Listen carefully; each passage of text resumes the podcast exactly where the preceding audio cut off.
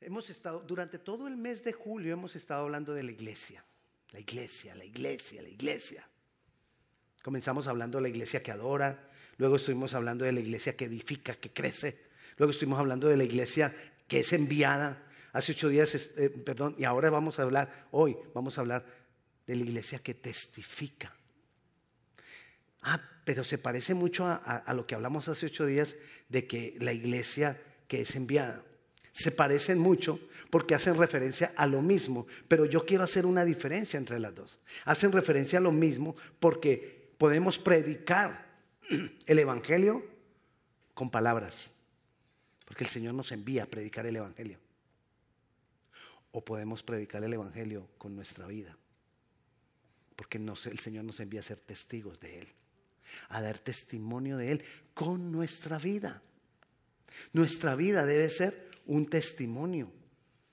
Debemos predicar con acciones. La, testificar es algo que tiene que ver con la práctica, tiene que ver con hechos, tiene que ver con acciones, tiene que ver con nuestras reacciones. Mis reacciones deben demostrar quién yo soy. Mis decisiones deben demostrar quién yo soy. ¿Sabe que hay, gente, hay, algunas personas que no quieren ir a una iglesia porque han recibido mal testimonio? Y entonces pareciera que nos, algunos cristianos nos estamos eh, levantando para, en vez de predicar, hacer todo lo contrario. Entonces, de eso es que vamos a hablar hoy. Dios siempre, siempre ha querido bendecir a su pueblo. Antes en el Antiguo Testamento, su pueblo fue el que escogió, él escogió un pueblo, los hebreos, el pueblo hebreo. Y él escogió a este pueblo. ¿Saben por qué es importante el testimonio? Él escogió a ese pueblo, un pueblo rebelde, porque si nosotros lo leemos aquí entre nos, pues, no para que usted juzgue, ni señale, ni se vaya a poner a hablar de ellos allá afuera. Pero rebeldes han sido muy rebeldes. Entonces, ¿los escogió por ellos? No. Los escogió por un hombre que dio testimonio. Y un hombre que dio testimonio marcó todo ese pueblo y todas las generaciones de ese pueblo. Y ese testimonio de él no fue lo que él dijo, no fue lo que él predicó, no fue lo que él habló, fue lo que él hizo. Y te estoy hablando de Abraham. Por eso lo llaman el padre de la fe. Por lo que no por lo que dijo, sino por lo que hizo. Es decir, la fe nuestra tiene que ver con lo que yo hago. No solamente es creer. Y, a este hombre Dios le prometió Dios le agradó. Era, un hombre que había sido criado en un, medio difícil, en un medio de mucha mundanalidad, en un medio de mucho pecado, de un medio horrible. Pero Dios vio su corazón y lo escogió. Y le dijo, de ti voy a ser una nación grande. El, tipo no podía tener hijos. De ti voy a hacer una gran descendencia. Él y su esposa ya estaban viejitos. Y no de los viejitos como dicen algunos que hablan de los viejitos de 60 años, pilas con eso. Los de 60 años no somos viejitos. Este era uno de como de 90 no, ¿verdad? Hay, hay gente que dice, había un viejito ahí como de 50. Bueno, pero sigamos. Entonces, este hombre no podía tener hijos. Y entonces Dios le da, le promete y le cumple. Y tiene hijo. Le estoy hablando de una manera muy general. Y después Dios le dice, Abraham, dame a tu hijo tu único hijo. ¿De dónde entonces iba a venir la descendencia si yo le entrego mi hijo? Me da, me da ese hijo y entonces ¿de dónde? Pero Abraham obedeció. Abraham creyó Y entonces obró. Por cuanto creyó, obró. Y eso marcó ese pueblo que Dios escogió. Y mira lo que dice en Génesis capítulo 22 acerca de esto que te estoy contando. Ahí donde te estoy contando es, es a donde vamos para, para, continuar leyendo lo que te voy a leer acá. En el, en Génesis 22, capítulo 11, dice, entonces Dios le dice a Abraham que agarre a su hijo y se lo ofrezca en sacrificio. Que haga un altar y en ese altar le ofrezca al niño. Un adolescente ya, estaba adolescente. 12, quizás. Y entonces cuando él ya va a sacrificar al hijo, mira lo que le dice Dios. Entonces el ángel de Jehová le dio voces del cielo y dijo, Abraham, Abraham. Y él respondió, heme aquí. Y dijo, no extiendas tu mano sobre el muchacho, ni le hagas nada, porque ya conozco que temes a Dios, por cuanto no me rehusaste tu hijo tu único. Ahora sé, le dijo el Señor, por tus actos. Dios lo sabía. Dios era, bueno, Dios es Dios y es omnisciente. Y omnisciente es que todo lo sabe. Entonces Dios sabía, pero era necesario que Él hiciera ese acto, esa acción esa acción dio testimonio de Él. Hay diferentes formas de dar testimonio. Esta fue una. Y dice el versículo 13, 13, entonces alzó Abraham sus ojos y miró y aquí a sus espaldas un carnero trabado en un zarzal por los cuernos y fue Abraham y tomó el carnero y lo ofreció en holocausto en lugar de su hijo. ¿Ofreció el sacrificio a Dios? Sí. ¿Quién proveyó para el sacrificio? Dios. ¿Por qué Dios proveyó? Porque Abraham dio testimonio. La iglesia tiene que ser una iglesia que testificamos de Dios. Necesitamos dar testimonio. Necesitamos. Llamó a Abraham el nombre de aquel lugar, Jehová proveerá. Por tanto se dice hoy en el monte de Jehová será provisto. Y llamó el ángel de Jehová a Abraham por segunda vez desde el cielo y dijo, por mí mismo he jurado, dice Jehová, que por cuanto has hecho esto, has dado testimonio y no me has rehusado a tu hijo, tu único hijo, de cierto te bendeciré y multiplicaré tu descendencia como las estrellas del cielo, como la arena que está a la orilla del mar, y tu descendencia poseerá las puertas de sus enemigos. En tu simiente serán benditas todas las naciones de la tierra por cuanto obedeciste a, mi voz. En tu simiente, de tu simiente, de tu raíz, saldrá el Salvador. ¿Por qué salió el Salvador de esa raíz? Porque Él dio testimonio. La iglesia necesitamos ser una iglesia que testifica.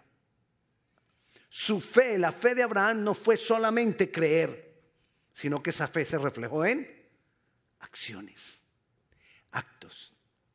El mundo allá afuera necesita conocer a Dios por los actos de la iglesia. El mundo allá necesita recibir testimonio de Dios por los actos nuestros porque nosotros somos la iglesia. Tus actos, tus acciones, tus reacciones, tus decisiones darán testimonio allá afuera del Dios que tú tienes. De que si verdaderamente somos o no somos. Pero ¿sabe qué me llama mucho la atención? Que el testimonio que hubo en Abraham, del que estamos viendo, fue un reflejo del Padre Celestial en él. ¿Qué hizo el Padre por nosotros? Para que recibiéramos salvación. Dio a su Hijo, su único. ¿Para qué? Para que nosotros fuésemos salvos. ¿Qué estaba haciendo Abraham? Era el mismo sentir, era el sentir del corazón de Dios. Lo que había en Abraham para dar testimonio era el mismo sentir y la misma revelación de quién Dios era. El Padre era. Y eso fue lo que llevó a Abraham a hacer esto. Entonces, la revelación que tuvo Abraham fue lo que se reflejó en su acción. la revelación se refleja en mis acciones. Amén. ¿Quiénes tienen a Cristo? ¿A quiénes se les ha revelado Jesucristo? Si Jesucristo se revela a mí, entonces mis acciones tienen que mostrarlo a Él. Funciona así. La palabra nos lo muestra. Así funciona. Entonces tiene que ser revelado. Cristo nos muestra el amor del Padre. Entonces el Padre también nos es revelado. A nosotros nos es revelado el Padre por medio de Jesús. Y si el Padre me ha revelado, mis acciones, ¿a quién deben mostrar? Al Padre. Pero también me fue revelado Jesús. Entonces, si Jesús me fue revelado, mis acciones, ¿a quién deben mostrar? A Jesús. Pero Jesús se fue y, nos, dijo, no los dejó solos. ¿Qué nos dejó? El Espíritu Santo. Entonces nosotros no estamos solos, tenemos al Espíritu Santo. ¿Y a quiénes se les ha revelado el Espíritu Santo? Y si el Espíritu Santo se revela a mí, entonces yo a quién tengo que mostrar al Espíritu Santo. Yo doy testimonio del Padre, del Hijo y del Espíritu Santo, porque de esa manera Dios se ha revelado a mí. Entonces la iglesia necesitamos testificar de Dios. ¿Para qué? El Salmo 67. Salmo capítulo 67. En el versículo 1 y 2 dice, Dios ten misericordia de nosotros. Dios tenga misericordia de nosotros y nos bendiga. Haga resplandecer su rostro sobre nosotros. Qué lindo ese versículo. Dios tenga misericordia de nosotros. ¿Tú sabes qué es que Dios tenga misericordia de nosotros? Que todo está cubierto. Que todo está en paz. Y fuera de eso, que nos bendiga. ¿Recuerdas? No me lo quite por favor el, el versículo. ¿Recuerdas lo que, lo que leímos que decía de Abraham?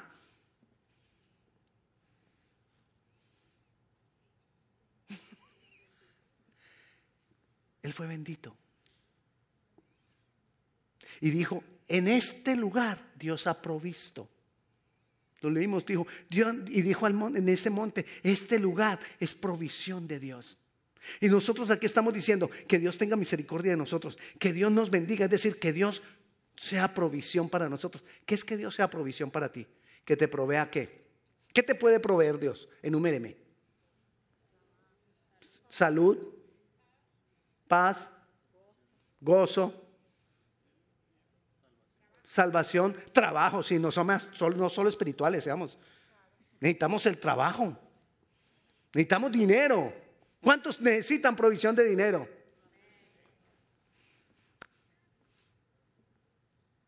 Necesitamos provisión de todas las cosas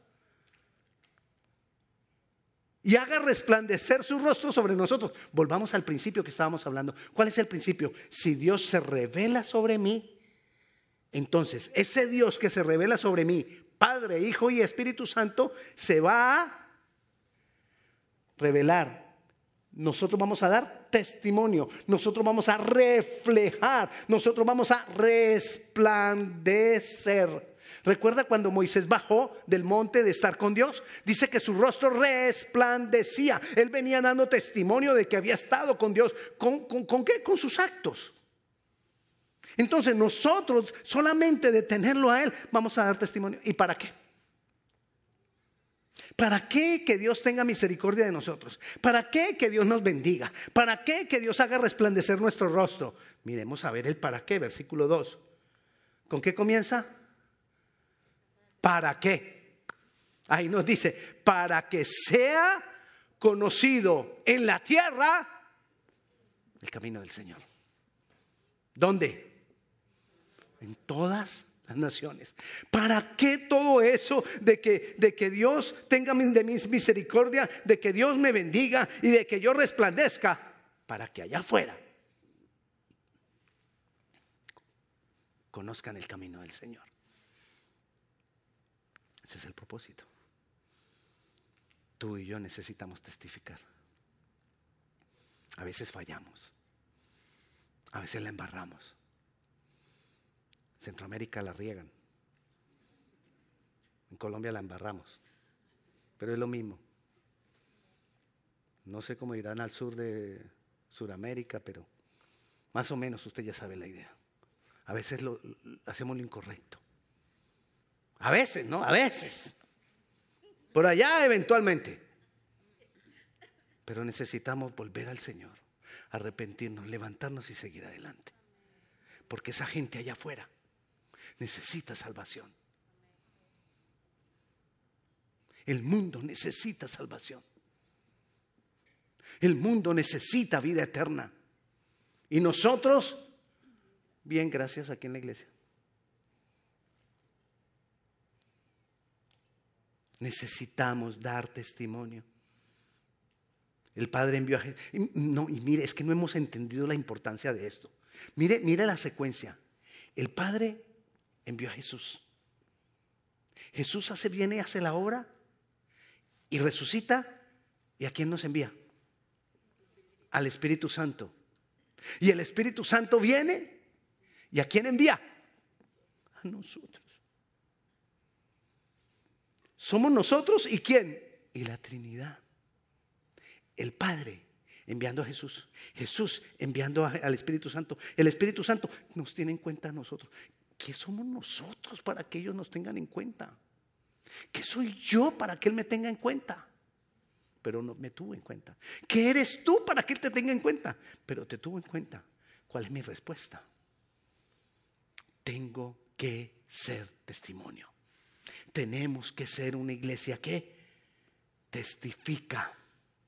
Entonces, el poder que Dios nos da a través del Espíritu Santo es un poder no solamente para hablar, no solamente, es decir, yo lo que te estoy diciendo y no te estoy diciendo que no hables, que no prediques. Lo que te estoy diciendo es que además de hablar y predicar, necesitamos dar testimonio. Le insisto, a veces no lo hacemos correctamente, pero necesitamos reponernos y seguir adelante. Entonces, el poder que Dios nos da no es solamente para hablar, para predicar, sino para vivir y así ser testigos. Una iglesia que testifica. Entonces vamos a hablar de esas acciones y vamos a dividirlas en dos grupos. El primer grupo tiene que ver con la gran comisión. ¿Alguien ha oído del orar darir? Orar, darir. Orar, dar, ir. Orar, dar, ir. Grábeselo. Eh, no es una palabra griega, pero parece. Orar, dar, ir. Sí, el niño entendió, ustedes no. Orar, dar, ir tiene que ver acciones con la gran comisión acciones nuestras. Necesitamos orar. ¿Orar por qué? Porque el Evangelio sea predicado. Necesitamos orar para que el Evangelio sea llevado. Necesitamos orar para que nuestra iglesia sea una iglesia que testifica. Que sea una iglesia que nosotros mismos vamos a llevar el Evangelio.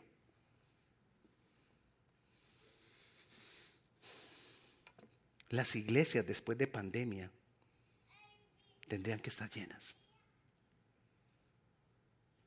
Así como se llenó Costco después de pandemia. Yo no sé si usted fue a Costco recién abierta o eso era así. ¿De dónde fue que vimos nosotros un video? Creo que era en la India. Cuando fueron abiertas las iglesias, eso la gente corría, corría para entrar a la iglesia. Eso era así de gente corriendo y se estrujaban para entrar a la iglesia porque la iglesia se había abierto. Yo vi eso y me dio una tristeza. No porque ellos corrieran sino porque es que aquí ha sido todo lo contrario. Quizás nosotros necesitamos dar más testimonio. Quizás nosotros necesitamos orar más por esto. Necesitamos orar que Dios proteja a los que son enviados. La iglesia tenemos espacios de oración. Nosotros oramos martes y jueves, 7 y 30. En pandemia Ay, esa, usted viera cómo esa era esa reunión de Zoom, vía Zoom. 45 personas, no, 45 cuentas abiertas en Zoom, todos orando. Y en muchas de esas cuentas había dos, tres personas, o sea que éramos como 60 orando. Hoy, 14, 15 a lo más, cuentas abiertas en Zoom. ¿Qué cambió? ¿Por qué en esa época sí podíamos reunirnos muchos a orar y por qué ya no? Porque lo hacemos es cuando estamos asustados nomás. ¿Será que la iglesia tiene que orar solo cuando está asustada? ¿Será que tenemos que estar en necesidad para orar? ¿Será que tenemos que estar en medio de una pandemia para orar? ¿Será que entonces necesita la iglesia que no solamente el COVID, sino que venga ahora la yo no sé qué del mono? Que se está poniendo duro eso. En Nueva York está horrible. Bueno, entonces necesitamos orar, pero necesitamos orar porque la iglesia cumpla su propósito. Necesitamos orar, orar, dar, ir. Entonces también necesitamos dar, porque si no damos, ¿quién, cómo, se va a hacer la obra? Mira lo que dice Segunda de Corintios, capítulo 8. En Segunda de Corintios Segunda carta del apóstol Pablo a los Corintios. En el capítulo 8, en el versículo 1 dice, Asimismo, hermanos, os hacemos saber la gracia de Dios que se me ha dado a las iglesias de Macedonia, que en grande prueba de tribulación, las iglesias estaban en grande prueba de tribulación, la abundancia de su gozo y su profunda pobreza abundaron en riquezas de... Eran pobres. Y daban con generosidad Parece que hay, peces, ¿no? En algunos lugares. Entre más se tiene, como que uy, mire que suena, uno se toca el codo, el codo y suena. ¿Ve? Parece que nos volviéramos más, ¿cómo dicen en su país? Tacaños dicen. Eso como que es en todos los países, tacaño. En algunos países dicen codo.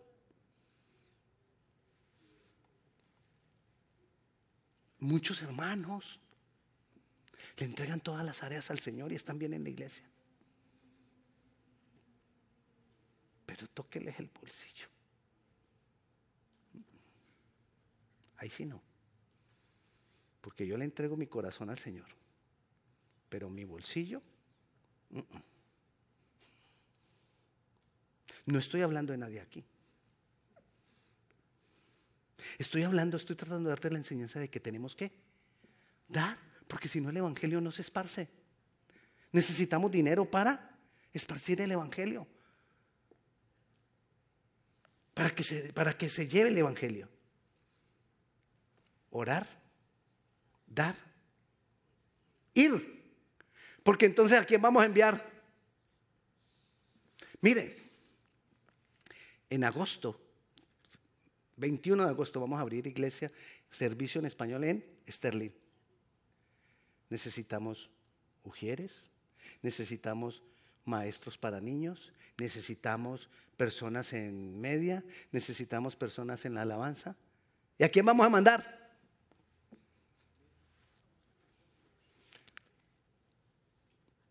Entonces la gente empieza a pensar, pues que, que vayan los sugieres que están acá, vuelvan el domingo para allá.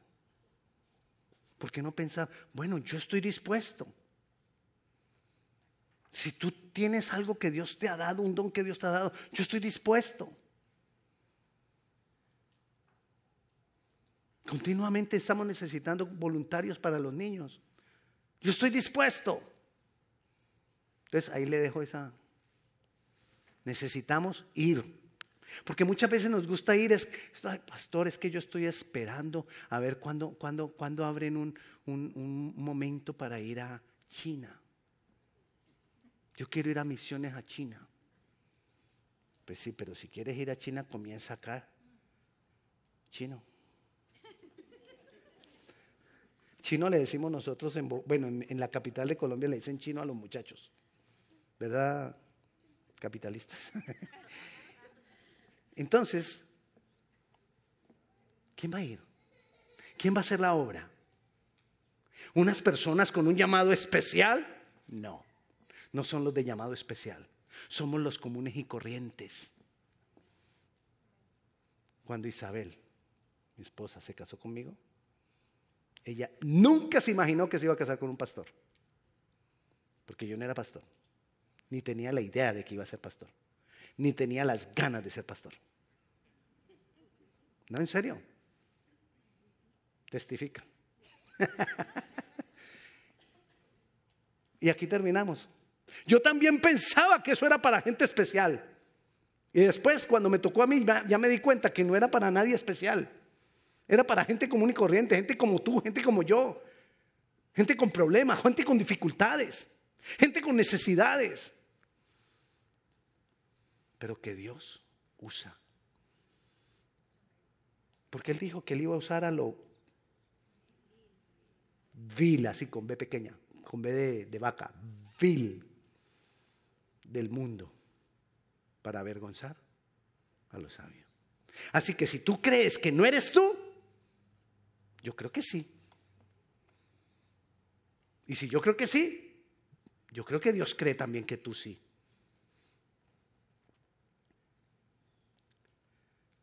Pero entonces, ¿cómo vamos a hacer nosotros? ¿En qué debo trabajar yo? En ser como Cristo. Porque yo voy a ir a mostrar, a reflejar a resplandecer, que en mí resplandezca Cristo. Entonces yo tengo que ser como Cristo y nos lo dice claramente en Galatas capítulo 4, versículo 19. Estamos usando varios pasajes bíblicos, incluso cuando yo le mandé los pasajes a, los hermanos que son voluntarios poniéndonos los pasajes, me dijeron, pastor, ¿va a predicar toda la Biblia? Dije, no, solo unos versículos. Gálatas, capítulo 4. Galatas dice Hijitos míos, en quienes, dice, en quienes, perdón, hijos míos, por quienes vuelvo a sufrir dolores de parto hasta que Cristo sea formado en vosotros. ¿Cuál es el propósito? Que Cristo sea formado en mí. Es un proceso.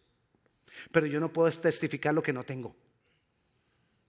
Y la revelación de Jesús a mi vida no es que, wow, se apareció Jesús. Y entonces vi un resplandor. Que, todos queremos que nos pase como a Pablo, ¿no? Y no, no a todos nos pasa como a Pablo. Bueno, por lo menos a mí no. Y sé que muchos de ustedes no. Y entonces vemos un resplandor y Jesús.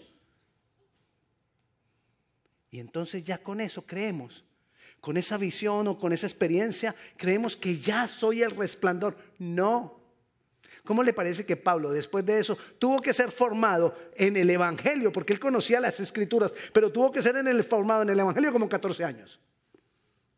Porque era necesario que Cristo fuera formado en él. Él conocía las escrituras.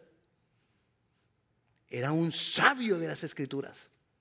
Pero era necesario que Cristo fuera formado en él para que él pudiera dar testimonio. Necesitamos que Cristo sea formado en mí y en ti. Necesitamos que Cristo sea formado en nosotros. Porque no podemos dar, no podemos reflejar lo que no tenemos. Amor, compasión, misericordia, bondad, mansedumbre.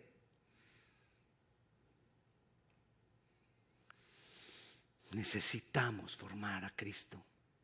¿Y eso cómo va a pasar, pastor? Y entonces, ¿cuántos años tengo que esperar? Me, acaba de decir el pastor que tengo que esperar 14 años. No. Porque en la medida que vaya siendo formado Cristo en ti, en esa medida tú puedes ir dando testimonio. ¿Y cómo va a ocurrir eso? Una vez tú o yo permitamos a Cristo ser establecido en nosotros. ¿Qué es que Cristo sea establecido en nosotros? Que su señorío esté en mi vida. Que si yo digo el Señor es porque Él es mí y el Señor manda. Eso es que sea el Señor que Él manda. Y necesitamos su gobierno, necesitamos su vida en nosotros. Cuando tú permites que Cristo se establezca en tu vida a través de la palabra, a través de una comunión con Él, a través de humildad, a través de rendirte delante de Él, entonces tu vida va a empezar a reflejar a Cristo. Mucha gente pregunta, pastor, ¿qué necesita una persona que, qué grado necesita para ser pastor? Pues fundamentalmente que Cristo se ha formado en él. Y eso ningún seminario te lo da. Eso ninguna iglesia te lo da. No hay un certificado para eso. Es tu relación con Él, transformando tu vida.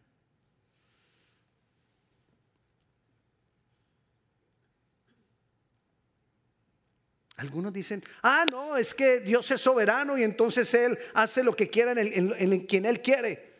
Y es Dios el que lo va a hacer, como quien dice, yo no soy responsable de nada. Dios lo va a hacer. Dios es el que llama, Dios es el que envía, Dios es el que lo va a hacer. Mira, la palabra del Señor dice que Él no hace acepción de personas. Y el Espíritu Santo va a trabajar continuamente en nosotros. El deseo del Espíritu Santo es trabajar en la persona. ¿Y en esta otra persona? También. ¿Y en esta otra? También. ¿Y en esta otra? También. Pero ¿por qué si Él está dispuesto a trabajar en todos? ¿Por qué uno ve que algunos sí crecen, algunos sí lo hacen y otros no? ¿Cuál es la diferencia si Dios no hace excepción de personas y el Espíritu Santo está dispuesto a hacer la obra en uno, en el otro y en el otro y en el otro? Entonces la diferencia es la respuesta de cada uno de ellos. Eso es lo que hace la diferencia. Eso es lo que hace la diferencia. Debemos dejar lo pasado Necesitamos comenzar a vivir esa nueva vida, en una nueva vida en Cristo, la que da testimonio. ¿Y cómo yo entiendo esa nueva vida? Si me meto con la palabra, si me relaciono con Él, si estoy en una búsqueda con Él, debamos dejarlo pasado. ¿Qué necesito para dejarlo pasado? Necesito entrega, necesito humillar, necesito humillar, necesito renuncia al yo, necesito renuncia al ego, necesito renunciar al conocimiento que yo ya tengo de la vida. Pastor, es que yo ya he vivido mucho. Yo ya sé. Pablo decía, todo eso es basura. Lo que necesitamos es la sabiduría de Dios. Lo que necesitamos es el obrar de Dios en nuestras vidas.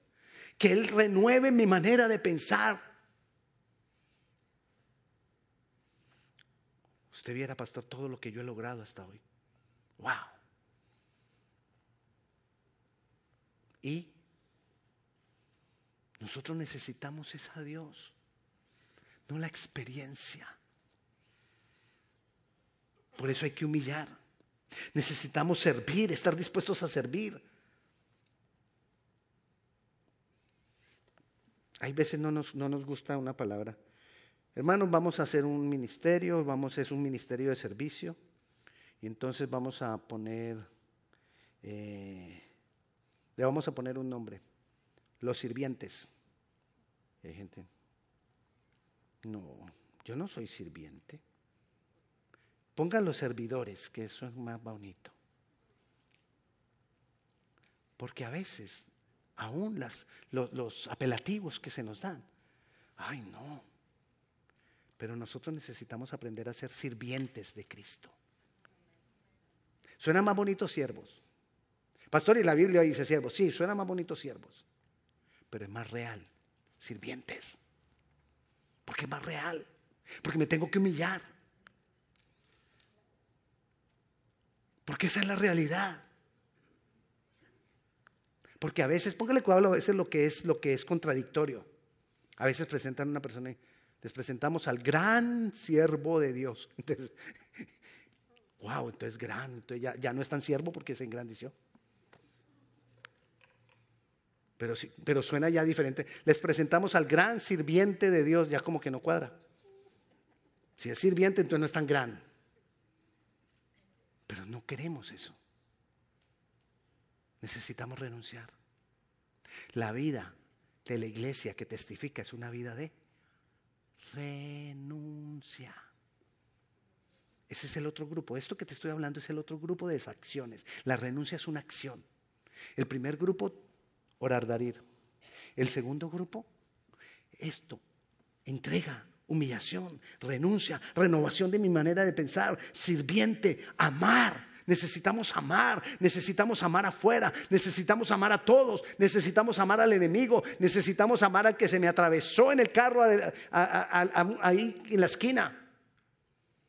Necesitamos amar. Necesitamos amar al vecino que no nos saluda. Porque normalmente hay un vecino así que... Y no nos quiere. Solo porque somos... No lo diga. Pero eso decimos nosotros. Ah, es que es racista. Ese no me saluda porque es racista. ¿Cuál es la respuesta nuestra? amar.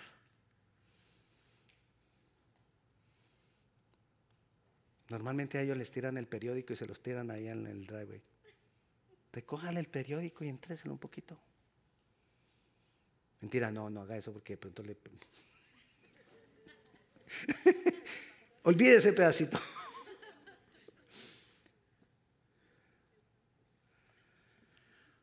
Le decía ahora que hay personas que se han sentido desanimadas para seguir el Evangelio por causa del testimonio de la iglesia o en la iglesia. Si necesitamos ser testigos allá afuera, mucho más aquí adentro. Yo necesito ser testigo para usted, para usted, para usted, para usted. usted necesita ser testigo Mire alrededor a ante quienes, ante todos aquellos que usted necesita ser testigo. Mírelos. No solamente a su pareja, mire a todos los demás.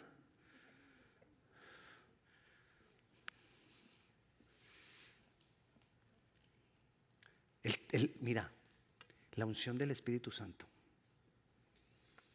el poder del Espíritu Santo, tiene que ser manifestado en nosotros en términos reales. El poder del Espíritu Santo no es esperar el momento, así como que pasó algo sobrenatural. No, el poder del Espíritu Santo tiene que ser en la práctica del diario vivir, que me da poder para poder ser testimonio. Amén. ¿Qué aprendió? Vamos a orar. Señor, te damos gloria, te damos honra.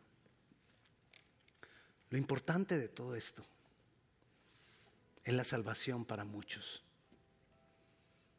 Necesitamos salvación. Necesitamos estar seguros y convencidos nosotros de la salvación. Porque cuando nosotros estamos seguros y convencidos de la salvación y entendemos la trascendencia de la salvación, vamos a querer que la gente sea salva. Si tú, nunca, si tú estás acá y tú nunca has entregado tu vida al Señor Jesucristo, yo te invito a que tú lo hagas. Y que lo hagamos con una oración. Porque así podremos dar testimonio. Una oración que nos diga que recibimos a Jesucristo como nuestro Señor y nuestro Salvador. Que nos entregamos a Él. Porque queremos ser de testimonio. Porque queremos ser el reflejo de Él. Así que si tú nunca has entregado tu vida al Señor Jesucristo, yo te invito a que lo hagamos hoy juntos en una oración. Yo te guío en esa oración. Tú me sigues. Pero lo importante de esa oración es que lo hables con tu boca y lo creas con tu corazón. Y vamos a decirle al Señor entonces esta oración donde tú recibes al Señor Jesucristo. Lo hablas y lo crees. Entonces vamos a decirle juntos, Señor Jesús, abro mi corazón a ti. Creo que tú has pagado por todos mis pecados. Creo que tú has muerto en mi lugar